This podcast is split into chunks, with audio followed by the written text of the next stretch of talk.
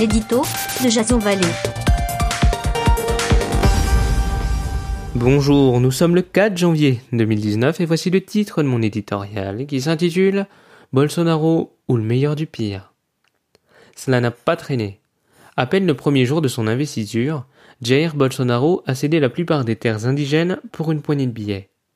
On a bon dos de nous faire culpabiliser à coups de taxes carbone et d'interpellations d'élus sur l'affaire du siècle, quand dans le même temps certains continuent impunément de détruire les ressources de notre planète. Un ministère de l'Agriculture confié à Teresa Cristina d'Acosta, défendant les intérêts d'une agriculture pro-business, celui de l'environnement étant quant à lui désormais en sursis.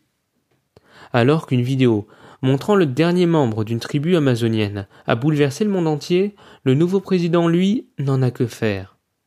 Celui que l'on surnomme le Trump tropical veut inverser le sens de la mondialisation en se libérant de toute politique étrangère. Va-t-on vers un nouveau Make Brésil Great Again?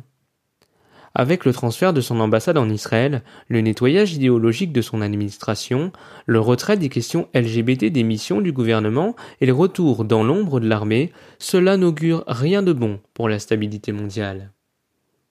Si notre maison brûle, nous aimons rajouter de l'huile sur le feu, en l'occurrence dans les forêts. Un suicide collectif programmé grâce ou à cause d'une population se livrant sans solution, désespérée, aux mains des plus extrêmes.